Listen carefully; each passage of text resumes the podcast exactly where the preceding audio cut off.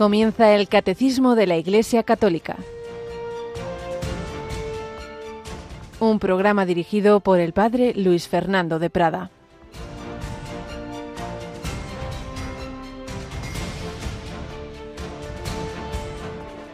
Los hombres de Nínive se alzarán en el juicio contra esta generación y harán que la condenen, porque ellos se convirtieron con la proclamación de Jonás. Y aquí hay uno que es más que Jonás. Alabado sean Jesús, María y José, muy buenos días en este miércoles, miércoles 21 de febrero.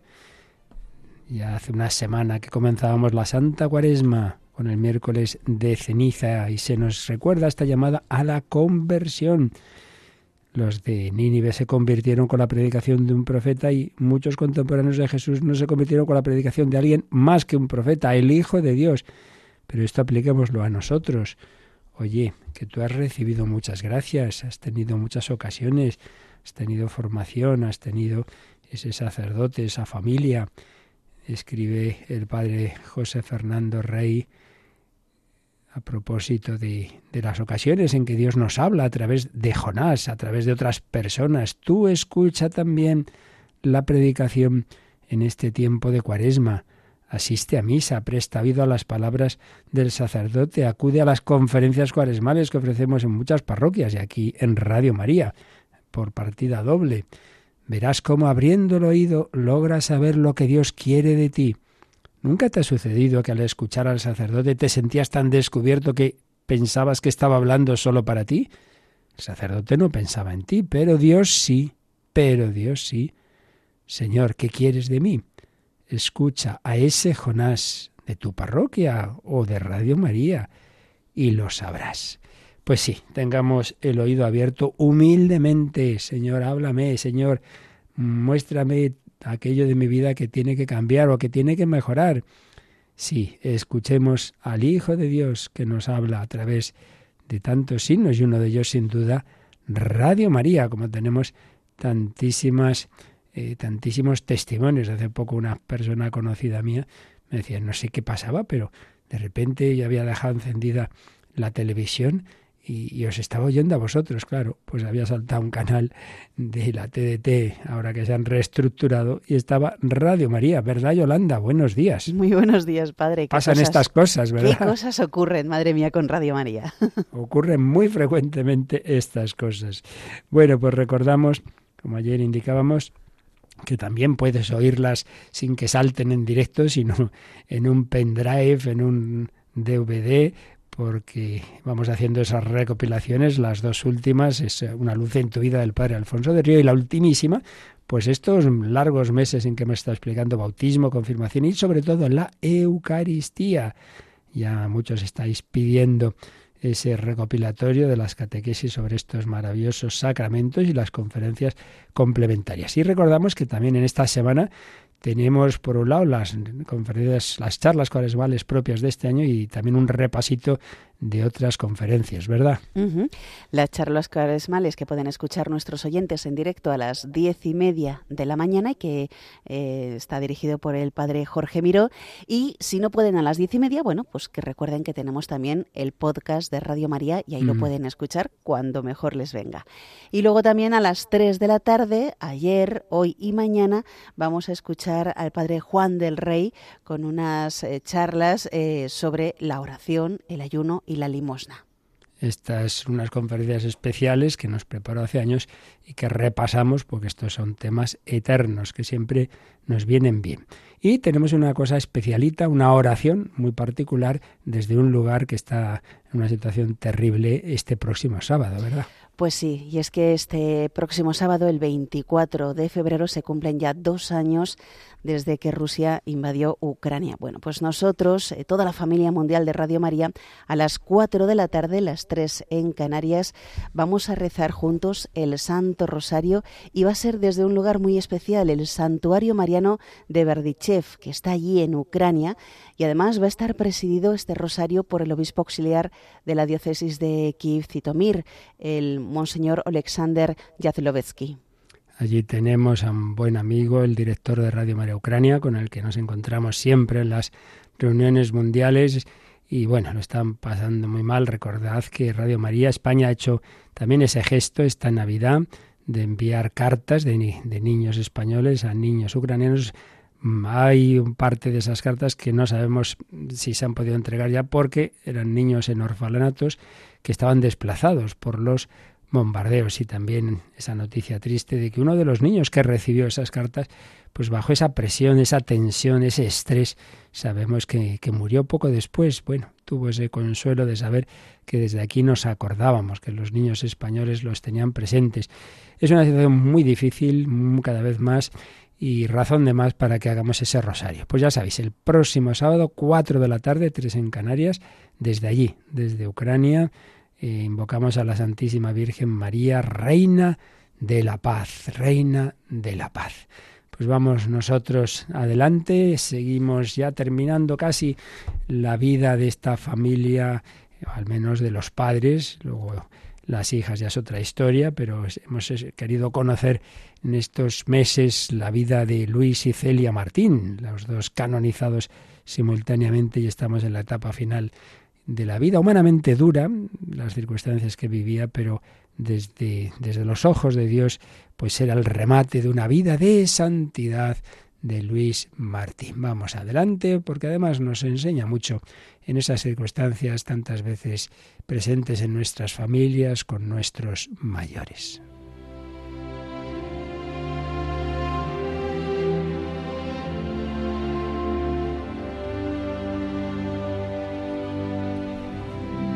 Historia de una familia, una escuela de santidad, obra del padre Esteban José Piaz, de la que vamos recogiendo aspectos, pinceladas que nos ayuden a nuestra vida cristiana.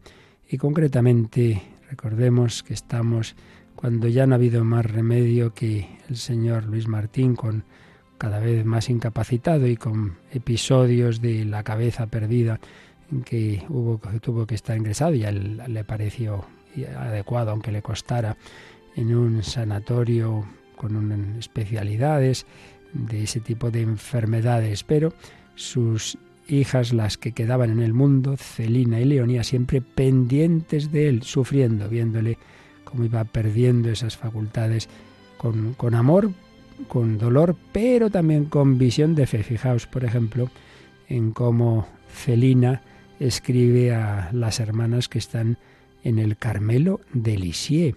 Quiero felicitarme por nuestras tribulaciones, más aún dar gracias a Dios por la amargura de nuestras humillaciones.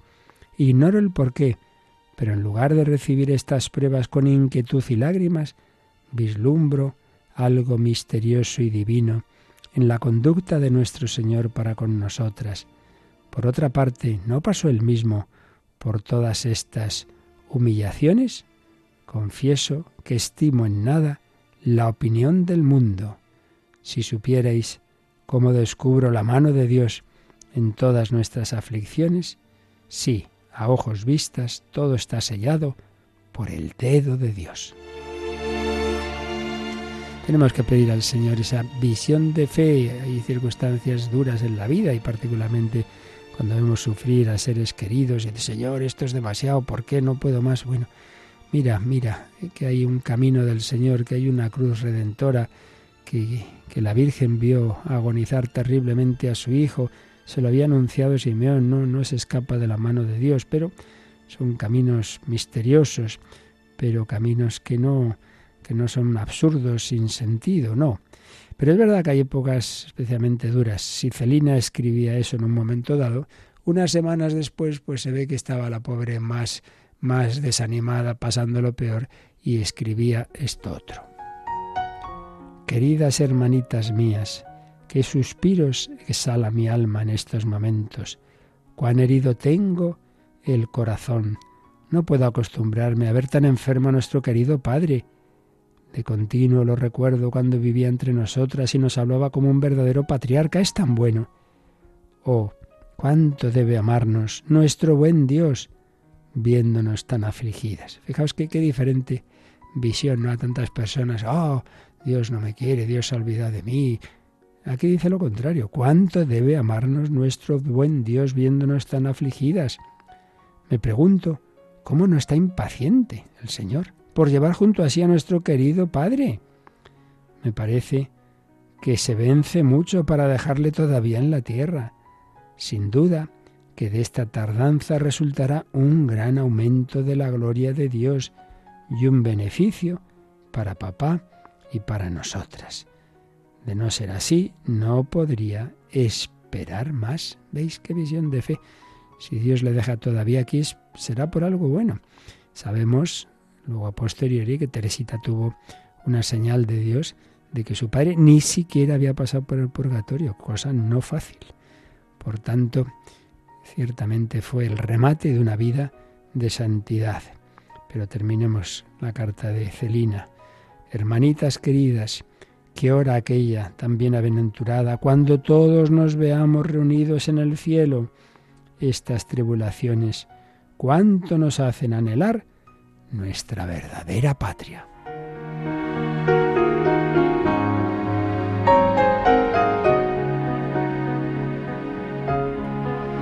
Y como os indicaba respecto al purgatorio, pues ya lo intuía también Celina. Ciertamente papá no sufrirá purgatorio en la otra vida, pero creo que estas penas son para nosotras tan purificativas que por naturaleza tienden a liberar nuestras almas hasta encumbrarnos a la santidad. Es decir, que veía que el Señor purificaba a su padre, pero también a ellas. Y la otra hermana, que seguía en el mundo Leonia, dice también, nuestra conducta mejor es sumergirnos en el corazón de Jesús y darle gracias por la predilección que nos muestra. En Él únicamente cobraremos fortaleza para sobrellevar los contratiempos de la vida que en verdad no nos faltan, pero no nos quejemos. Somos más que amigas de Jesús, somos sus esposas, al menos en deseo. En el cielo contemplaremos a nuestro Padre, tan abatido en la tierra, colmado de gloria por toda la eternidad. Seamos su corona, hagámonos dignas de tal Padre.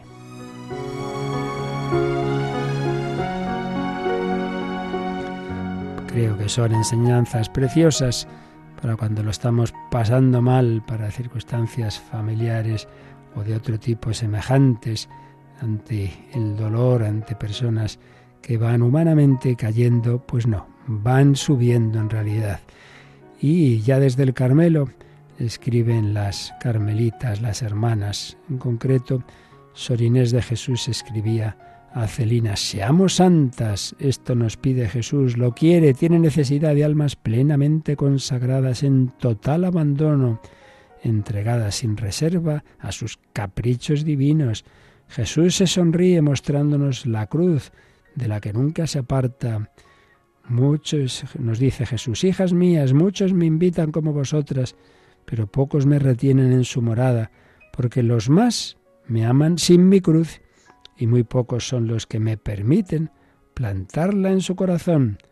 No obstante, solamente con ella establezco mi eterna mansión. Si el amor es el que me cautiva, el sacrificio es el que me conserva. Oh Jesús, nosotras queremos vuestra cruz. Entrad y morad en nuestros corazones. Es otra Betania donde encontraréis corazones amigos. Aquí hay un anciano de cabellos blancos, afligido por la enfermedad, y que no obstante se declara vuestro amigo. Aquella enjambre de vírgenes de las que tú eres el esposo, esposo de sangre, pero siempre adorado. Pues pidamos al Señor que por intercesión de esta familia santa, también en nuestras familias, las cruces, las dificultades y las alegrías, claro, que todo ello sirva para nuestra santidad, que también, aunque no se escriba un libro, pero en el corazón de Dios se escriba otra historia de tu familia como una escuela de santidad, de santidad.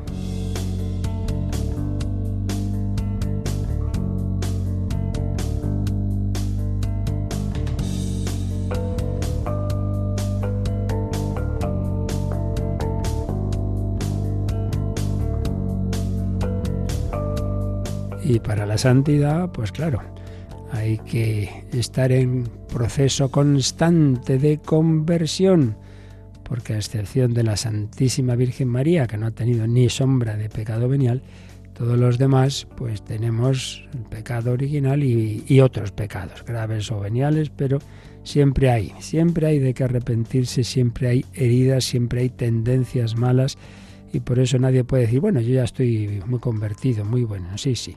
Espera, espera, cuando menos te lo esperas, vuelves a meter la pata. Penitencia, conversión. El Señor siempre nos llama a ello.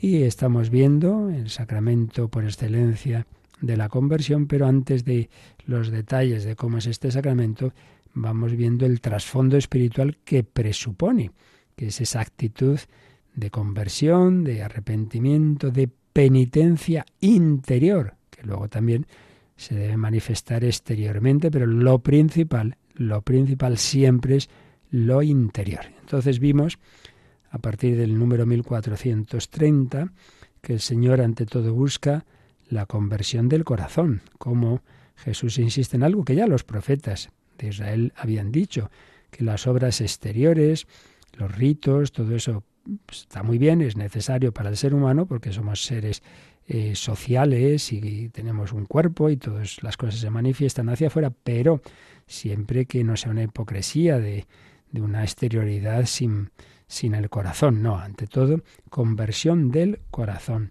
penitencia interior.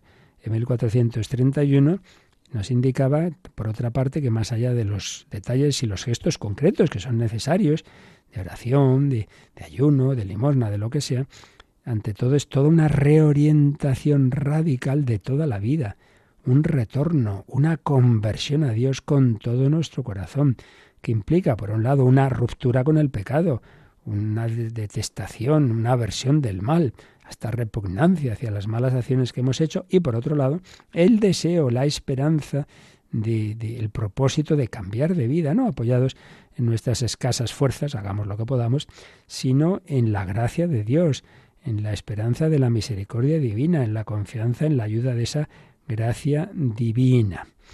Luego, en 1432, recordaba que la cosa no es tan fácil porque no simplemente es mm, mejorar acciones, sino el corazón mismo, porque el corazón del hombre pues está muy tocado, no corrompido, pero está herido, dice el, este número que es un corazón del hombre es torpe y endurecido. Entonces hay que pedir a Dios un corazón nuevo. Danos un corazón nuevo, conviértenos, Señor, y nos convertiremos. Dios es quien nos da la luz para comenzar de nuevo. Y por otro lado también nos decía que hay como dos pasos en, muchas veces en la conversión o el arrepentimiento. Un primer paso pues suele ser que uno se ve mal y un poco dice, ay madre, si yo estaba antes mejor. Pero es todavía, claro, mirándonos a nosotros mismos, que, que no pasa nada, por algo se empieza. Pero la verdadera conversión es cuando uno ve a Dios, ve su amor, dice, madre mía, qué mal me he portado con lo que Dios me ha dado, con, con, lo que me quiere, con lo que ha hecho por mí, que ha muerto por mí, y yo qué mal me he portado. Entonces cuando uno descubre el amor de Dios, pues es cuando se estremece ante lo mal que, lo ha tratado, ante el horror y el peso del pecado. Y concretamente recordábamos esa escena mm, que termina la pasión eh, según San Juan, o casi, cuando el, soldado romano atraviesa el costado de Cristo, la lanzada, ¿no? Entonces San Juan ve ahí el cumplimiento de esa profecía de Zacarías. Eh, mirarán al que traspasaron y entonces llorarán como se llora al hijo primogénito. El verdadero lloro, el verdadero arrepentimiento viene cuando me doy cuenta de que he traspasado el corazón de Dios espiritualmente porque le he disgustado, le he ofendido. Dice San Pablo en la carta a los Efesios, no contristéis al Espíritu Santo. Hay algo muy misterioso. Siendo Dios infinitamente feliz, podemos disgustarlo. Pero como eso nos cuesta creerlo, pues se ha hecho visible en la carne de Cristo ese dolor interior se convierte en dolor exterior, se convierte en, en esos latigazos, en esas espinas de la corona, en esos clavos, en esa lanzada, en esa lanzada. Son los tres números que hemos visto de este apartado de la penitencia interior. Pero nos queda el cuarto número, el 1433. Si ya el anterior nos decía que la conversión es una gracia que hay que pedir, que hay que pedir, Señor, dame un corazón nuevo, en 1433 va a explicar que precisamente es la obra del Espíritu Santo. Yo no me convierto a mí mismo cuando me da la gana. Bueno, he pecado y ahora me voy a convertir. No, no, no, no. Tienes que pedir la gracia, para ti y para los demás. Yo no puedo tampoco convertir al otro. He hecho un, un sermón y se convierte. Pues estará diciendo qué rollo. No, no, es una gracia. Es una gracia, hay que pedírsela al Espíritu Santo. Pues vamos a leer un número con una serie de referencias y textos bíblicos que nos habla de esa acción del Espíritu Santo. Y es el número 1433. Yolanda, vamos con él. Después de la Pascua, el Espíritu Santo convence al mundo en lo referente al pecado, a saber, que el mundo no ha creído en el que el Padre ha enviado, pero este mismo Espíritu que desvela el pecado es el consolador que da al corazón del hombre la gracia del arrepentimiento y de la conversión. Así que se nos dicen aquí básicamente dos cosas. Una, después de Pascua, ¿por qué después de Pascua? Bueno, el Espíritu Santo evidentemente ha estado presente y actuando siempre. La Trinidad es una y Dios siempre actúa, Padre, Hijo y Espíritu Santo. Pero es verdad que hay una comunicación especial como fruto precisamente de la obra de Cristo, de la redención. Podemos decir que, que, el fruto de toda esa eh, encarnación, eh, vida oculta, pública, pasión, resurrección, etcétera, eh, ascensión, es la comunicación del Espíritu Santo de una manera comunitaria y pública y solemne, digamos, en Pentecostés y luego de manera particular cuando ese Espíritu Santo va tocando los corazones, por ejemplo, en esa misma primera predicación de San Pedro en Pentecostés, se convierten muchos de los oyentes, se bautizan, etc. Entonces, lo primero, esa comunicación del Espíritu Santo, ese darse a raudales, el Espíritu Santo que siempre había estado, pero que ahora se comunica de una manera mucho más abundante como fruto de la redención. Y de hecho, cuando esa escena que decíamos antes de la lanzada, al corazón de Cristo, dice San Juan, que salió sangre y agua. Y ahí siempre se ha visto, claro, como en todas las cosas en San Juan, tienen, tienen gato encerrado, o mejor paloma encerrada, la paloma del Espíritu Santo, porque más allá del sentido obvio y literal, histórico y verdadero, hay otro sentido más profundo, espiritual. Sí, salió sangre y agua porque fue una lanzada que hizo daño, claro, pero eso significa más, significa la sangre que Cristo ha dado la vida y el agua, ¿qué nos da al Espíritu Santo? Como en su día vimos, el agua es uno de los símbolos del Espíritu Santo. Entonces, comunicación del Espíritu Santo como fruto de la redención de Cristo. Segundo, ¿qué hace el Espíritu Santo?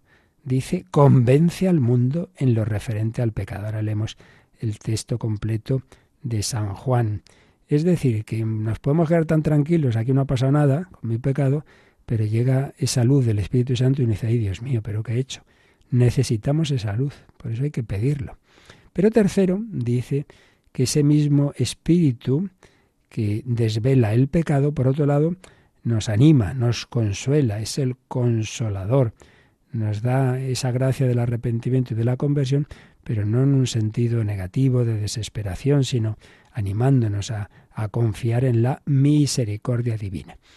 Y digo que vamos a leer un texto que es un poco extraño y que vamos a, ver enseguida cómo lo explicaba San Juan Pablo II en su encíclica sobre el Espíritu Santo.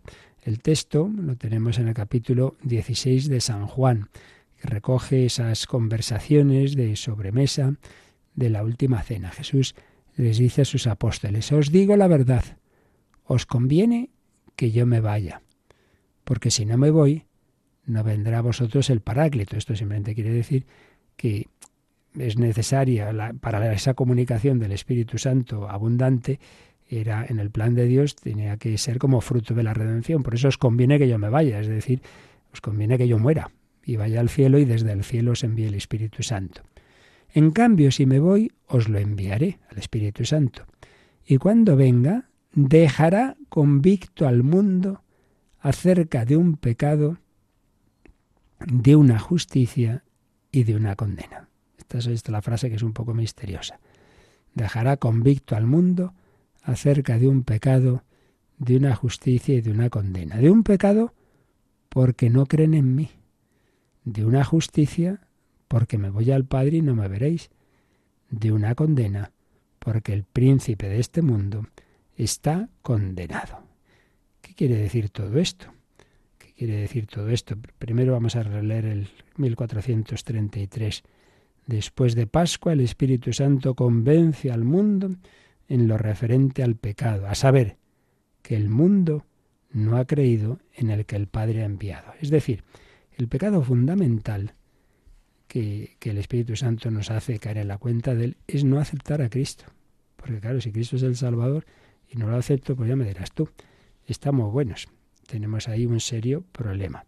Entonces, esto lo explicaba Juan Pablo II en el número 27 de Dominum Vivificantem. Vamos a poner música y enseguida lo explicamos, invocamos al Espíritu Santo.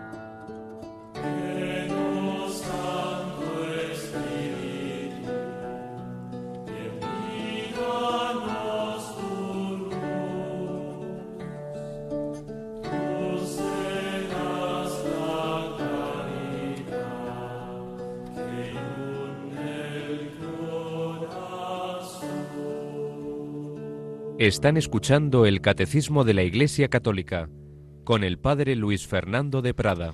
Hablamos del Espíritu Santo después de invocarlo. Ven Espíritu Santo. Estábamos comentando esas palabras un poco extrañas de Jesús, de que enviará el Espíritu Santo después de ascender al cielo y el Espíritu Santo convencerá al mundo en lo referente al pecado, a la justicia y al juicio. Y os decía que este pasaje lo explicaba San Juan Pablo II en su encíclica sobre el Espíritu Santo, Dominion et Vivificante, y dice, el, el número 27, el pecado significa la incredulidad que Jesús encontró entre los suyos, empezando por sus conciudadanos de Nazaret. Significa el rechazo de su misión, que llevará a los hombres a condenarlo a muerte. Cuando seguidamente habla de la justicia, Jesús parece que piensa en la justicia definitiva, que el Padre le dará rodeándolo con la gloria de la resurrección y de la ascensión al cielo. Voy al Padre. Sí, Jesús fue condenado injustamente, pero luego el Padre va a hacer la verdadera justicia, va a decir, no, no, mirad, este es mi Hijo amado, está aquí sentado a mi derecha. A su vez, en el contexto del pecado y de la justicia así entendidos, el juicio significa que el Espíritu de la verdad demostrará la culpa del mundo en la condena de Jesús a muerte de cruz. Sin embargo, Cristo no vino al mundo solo para juzgarlo y condenarlo, sino para salvarlo. Entonces, el convencer en lo referente al pecado y a la justicia tiene como finalidad la salvación del mundo y la salvación de los hombres. Precisamente esta verdad parece estar subrayada por la afirmación de que el juicio se refiere solamente al príncipe de este mundo, a Satanás, el cual desde el principio explota la obra de la creación contra la salvación, contra la alianza, contra la unión del hombre con Dios. Bueno, siempre sigue siendo misterioso, pero un poquito ya lo podemos entender. Y vamos a leer, Yolanda, los números marginales de este número que nos ayudan en este contexto, el 729. Solamente cuando ha llegado la hora en que va a ser glorificado, Jesús promete la venida del Espíritu Santo, ya que su muerte y su resurrección serán el cumplimiento de la promesa hecha a los padres. El Espíritu de verdad, el otro Paráclito, será dado por el Padre en virtud de la oración de Jesús. Será enviado por el Padre en nombre de Jesús. Jesús lo enviará de junto al Padre porque Él ha salido del Padre. El Espíritu Santo vendrá, nosotros lo conoceremos, estará con nosotros para siempre, permanecerá con nosotros. Nos lo enseñará todo y nos recordará todo lo que Cristo nos ha dicho y dará testimonio de Él. Nos conducirá a la verdad completa y glorificará a Cristo. En cuanto al mundo, lo acusará en materia de pecado, de justicia y de juicio. Bueno, como veis, es fundamental la acción del Espíritu Santo. Por eso, siempre lo primero que tenemos que hacer es invocarlo. Sobre todo, pues en este tipo de, de acciones apostólicas, a ver si esta persona cambia de camino y tal. Mira, primero invoca al Espíritu Santo, Señor, ilumínalo. Ven, ven, Espíritu Santo, convéncelo de que no va por buen camino, convéncelo, yo no lo puedo convencer, yo no puedo cambiar el corazón de esta persona pero el Espíritu Santo sí puede. Más textos que nos sugiere el Catecismo que repasemos sobre el Espíritu Santo, el 692. Jesús, cuando anuncia y promete la venida del Espíritu Santo, le llama el Paráclito, literalmente aquel que es llamado junto a uno, advocatus, Paráclito, se traduce habitualmente como por consolador, siendo Jesús el primer consolador. El mismo, el mismo Señor llama al Espíritu Santo Espíritu de verdad. Esto era cuando hablábamos de los nombres, los apelativos del Espíritu Santo. Es muy interesante esto, porque a veces oímos el paráclito o a veces oímos consolador. A ver, como nos dice aquí, paráclito es una palabra griega. Paracletos. ¿Os acordáis cuando veíamos en la Eucaristía que hay un momento en que se invoca al Espíritu Santo. Y, justamente, ¿no? Decíamos que era esa, esa invocación, esa epíclesis, epiclesis, eh, de nuevo está la misma raíz clesis de llamar, llamar al Espíritu Santo, llamada, llamada. Bueno, pues paráclito eh, es llamar a quién, llamar al que mm, le pedimos que esté a nuestro lado, Llama, llamar a alguien para que me acompañe. ¿Quién es ese? El abogado. Porque paráclito griego, palabra griega, en latín se traduce ad vocatus. ¿Os dais cuenta? Vocatus es llamado, vocación, llamada. Haz el que está llamado a mi lado. ¿Quién es el abogado? El que en un juicio está junto al, acusado, junto a la persona eh, que va a ese juicio con su abogado, con el que ha llamado a que le acompañe. Entonces, ¿qué este quiere decir esto? Que llamamos al Espíritu Santo para que nos acompañe, para que sea Él quien actúe. Entonces, el llamado junto a mí, el abogado advocatus, pues también, hombre, está conmigo, me anima, me consuela. Por eso también esa palabra griega se, ha traducido eh, a veces de esa forma, consolador, con mayúscula, lo cual también tiene una resonancia bíblica y mesiánica, porque una de las, de las los matices con que se anunciaba al Mesías es que iba a consolar a su pueblo. Sí, yo os consolaré en vuestras tribulaciones, en vuestras situaciones de opresión, es el abogado, advocatus, en griego paráclito, y es el que nos consuela. Pues bien, en definitiva, el Espíritu Santo es el que lleva nuestra vida espiritual. Cuando decimos espiritual en términos cristianos no nos referimos simplemente a que tenemos un alma espiritual, eso lo tienen todos los hombres. Tenemos un alma mm, que no es materia. No nos referimos a ese sentido también, pero ante todo nos referimos a una vida guiada por el Espíritu Santo, no simplemente por mi alma espiritual, sino por el Espíritu Divino. Ese Espíritu Divino solo lo tenemos si queremos tener esa amistad con Dios, si nos convertimos, si aceptamos esa presencia. Si vivimos en pecado mortal, pues entonces eh, hemos echado al Espíritu, al Padre y al Hijo de nuestra casa, de nuestra alma. En cambio, si vive en nosotros, nos anima, nos conforta, va con nosotros, nos consuela. Claro, la vida cristiana no es que yo por mis fuerzas hago las cosas, no, no, no, poco puedo yo. Necesito al Espíritu Santo, el abogado, el que está conmigo y mucho más para que este otro que está lejos de Dios se convierta. Tengo que invocar el Espíritu Santo. Venga, a ver si consigues entrar en, él, a ver si le rompes la puerta, hombre, y entras. Claro, que Dios no quiere romper la puerta, ese es el problema, entre comillas que respeta nuestra libertad. Bueno, y un tercer número que nos dice el catecismo que miremos, en este caso no es repaso de un número anterior, sino al revés, nos dice que nos vayamos a la parte de la moral en que se va a hablar de, del pecado y, y de la gracia, es el número 1848. Vamos con él. Como afirma San Pablo, donde abundó el pecado, sobreabundó la gracia. Pero para hacer su obra, la gracia debe descubrir el pecado para convertir nuestro corazón y conferirnos la justicia para la vida eterna por Jesucristo nuestro Señor. Como un médico que descubre la herida antes de curarla, Dios, mediante su palabra y su espíritu, proyecta una luz viva sobre el pecado. Y confirma esto con una cita precisamente de la encíclica que antes comentaba, la Dominum et Vivificante.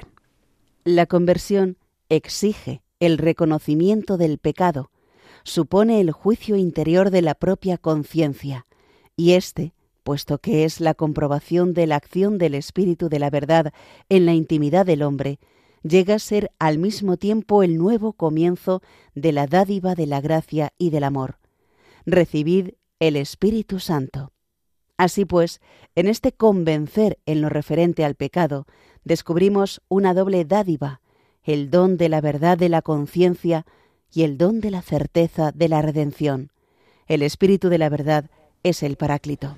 Qué maravilla. Fijaos entonces en esta doble acción del Espíritu Santo. Por un lado, es una acción que podemos decir ahí, nos cuesta, ¿no? Porque nos muestra lo que hacemos mal. Y a nadie nos hace gracia, pues de repente ver, oye, oye, oye, oye, que esto está muy mal. Bueno, pero pone este ejemplo, ¿no? Si quieres que el médico te cure una herida, tendrás que mostrársela. Si la tapas, pues no hacemos nada. Entonces, para que se cumpla esta preciosa frase de San Pablo, con la que ha empezado este número, 1848, la frase de Romanos 5:20, donde abundó el pecado, sobreabundó la gracia, para que esto se cumpla, pues hay que mostrar el pecado para que la gracia cure. Por eso dice que para hacer su obra, la gracia debe descubrir el pecado para convertir nuestro corazón y conferirnos la justicia para la vida eterna por Jesucristo nuestro Señor. Frase también de San Pablo en esa misma, ese mismo capítulo 5 de la carta a los romanos. Y como un médico que descubre la herida antes de curarla, Dios, mediante su palabra, Cristo, la palabra eterna, y su espíritu, proyecta una luz viva sobre el pecado. Así pues, el Espíritu Santo, por un lado, nos hace ver lo que está mal, pero por otro lado, nos da la certeza de la redención. El texto citado de la encíclica Dominum Vivificante de San Juan Pablo II, pues habla en efecto de una doble dádiva, de un doble regalo. El don de la verdad me hace ver, oye, que, que yo he actuado mal y estaba yo tan tranquilo y me hace ver, me hace ver mi pecado. Pero por otro lado, me da el don de la certeza de la redención. Mire usted, usted tiene esta enfermedad grave. Bueno, bueno saberlo. Porque si no lo sé y no me curo, pues peor. Pero también le digo, hay curación. Ah, eso está mejor. Por tanto, doble dádiva que nos da el Señor, que nos da el Espíritu Santo. No está mal, ¿verdad? Bueno, terminamos recordando alguna otra cita sobre el Espíritu Santo que aparecen en este contexto. En esa última cena Jesús dice a los apóstoles en el capítulo 14, 16, yo le pediré al Padre que os dé otro paráclito, que esté siempre con vosotros, el Espíritu de la verdad. ¿Por qué dice otro paráclito? Hombre, pues porque el primer paráclito es Él, es Jesús, que hemos dicho que era paráclito, el que está al lado, el ad vocatus, el llamado para estar junto a mí. Cristo está con los apóstoles. Pues no solo yo, también va a estar el Espíritu Santo, ¿veis? Os va a acompañar el Espíritu de la verdad. Y un poco después, Juan 15, 26. Cuando venga el Paráclito, que os enviaré desde el Padre, ¿veis Cristo? Resucitado a la derecha del Padre, glorioso, desde allí el Padre y el Hijo nos envían a su Espíritu, el Espíritu de amor. Cuando venga el Paráclito, que os enviaré desde el Padre, el Espíritu de la verdad, que procede del Padre, Él dará testimonio de mí. El Espíritu Santo nos hará ver que el Redentor es Cristo. Y luego mm, también eh, podemos recordar, y aparece por aquí en una de las citas también del Catecismo, que ese discurso primero de San Pedro que decíamos antes en Pentecostés, por lo tanto, con toda seguridad conozca toda la casa de Israel que al mismo Jesús a quien vosotros crucificasteis, Dios lo ha constituido Señor y Mesías, y al oír esto, se les traspasó el corazón y preguntaron, ¿qué tenemos que hacer? Pedro les contestó, convertíos y sea bautizado cada uno de vosotros en el nombre de Jesús el Mesías para perdón de los de vuestros pecados y recibiréis el don del Espíritu Santo. ¿Veis? Aquí todo cuadra, qué maravilla. El Espíritu Santo, fruto de la redención, nos convierte. Pues dejémonos convertir hay que abrir la puerta. Pues así terminamos este apartado cuarto titulado La penitencia interior. Pues lo dejamos aquí y tenemos ahora nuestro momento de reflexión y también de vuestras consultas eh, que ahora os recuerdan cómo se pueden compartir. Participa en el programa con tus preguntas y dudas Llama al 91005 9419. 91005 9419. Puedes escribir un mail a catecismo arroba radiomaria.es o escribirnos un mensaje al teléfono de WhatsApp 668 594 383 668 594 383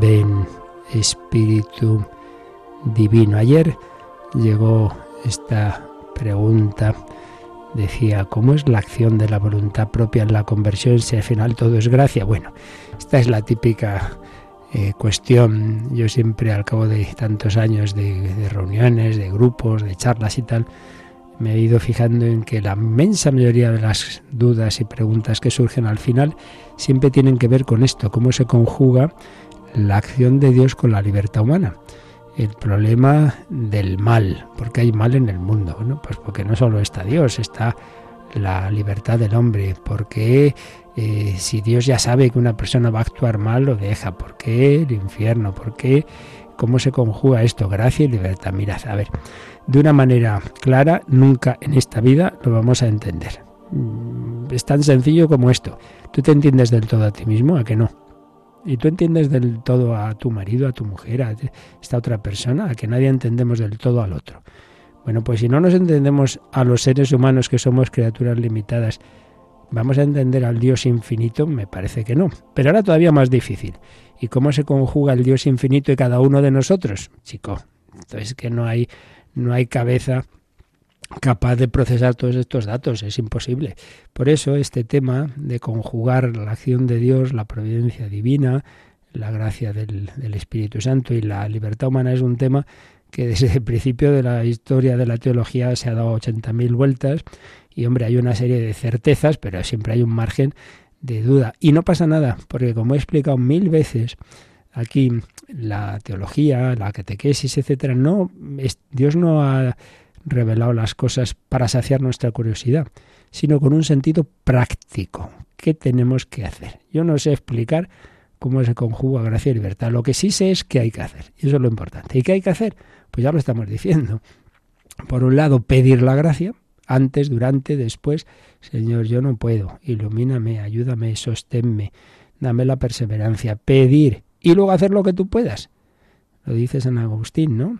Pues quieres hacer esto, quieres superar este pecado, este defecto, ¿qué debes hacer? Haz lo que puedas. Pide lo que no puedes. Y Dios te ayudará para que puedas. Entonces, simplemente es esto, no andar con, muchas cavilaciones. Ya digo que ha habido mil teorías, de corrientes teológicas que se inclinan más a acentuar la acción de la gracia, otras que dicen, bueno, sí, pero también hay que poner de nuestra parte. Pues eso, pon de nuestra, pon de tu parte, pero sin dudar de que, de que si no actúa el Señor, que quiere hacerlo, pero que quiere contar con tu libertad, entonces eso, prepararse, pedir, mm, hacer lo que podamos, ese ejemplo tan sencillo y tan bonito, ¿no? que ponía Santa Teresita, de un niño pequeño que su papá está arriba de la escalera de casa, está pensando pues en su casa, en su chaletito, digamos, que tenía dos pisos, ¿no? Entonces el padre está arriba de la escalera, el niño pequeño está abajo, sube, sube. Entonces el niño empieza a intentar subir, intenta subir, eh, pero es que no llegas, es que el escalón es, alto, sigue, sigue, inténtalo, inténtalo, el pobre niño sigue intentándolo. Entonces cuando el padre ve que el niño lo está intentando, baja y lo coge en brazos. Pero claro, tenía que intentarlo. Entonces dice Santa Teresita, Dios quiere que vean, vernos subir el piececito. Tú intentas. Ah, vale, pues entonces quieres. Tu libertad está diciendo que sí, pero no puedes. Bueno, pues ya voy yo. Pero claro, haz algo. No, oh, que venga la gracia. Hombre, haz algo. Pon de tu parte. ¿De acuerdo? Luego viene una pregunta, ya no tiene que ver. Dice que una persona que les invitaron a rezar el Santo Rosario y la misa por acción de gracias, de recuperación de la salud de una persona, pero todo se realizó en una casa. Y dice, tengo entendido que eso está mal. ¿Es correcto que la misa se haga en una casa por una intención particular? A ver, eh, ahora mismo tendría yo que ver, me pilla un poco, no, no, no, sé exactamente las normas concretas, pero vamos, sí, sí creo que podemos decir que dos cosas. Una, en general, evidentemente, la misa debe ser en la iglesia, el lugar sagrado, eso es lo general, pero no está eh, totalmente prohibido que se haga en casa particular. De hecho, así es como empezó, claro, porque cuando la iglesia no tenía iglesias, porque entre otras cosas estaba en persecución, obviamente las celebraciones eran en casas. Entonces no, no es que esté, no es que sea algo totalmente que está mal, no, no, y desde luego en casos de enfermedad grave, de yo celebro la misa eh, junto a la cama de moribundos. ahí está claro que sí, se puede hacer.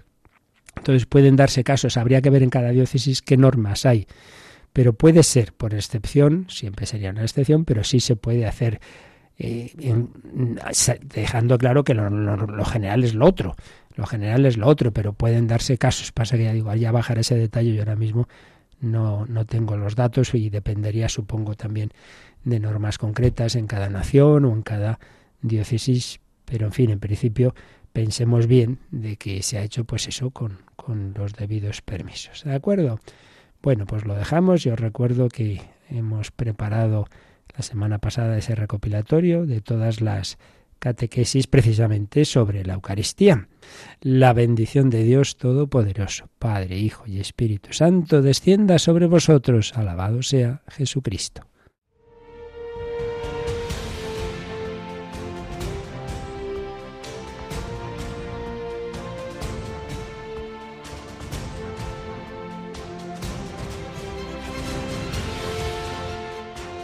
Han escuchado en Radio María el Catecismo de la Iglesia Católica,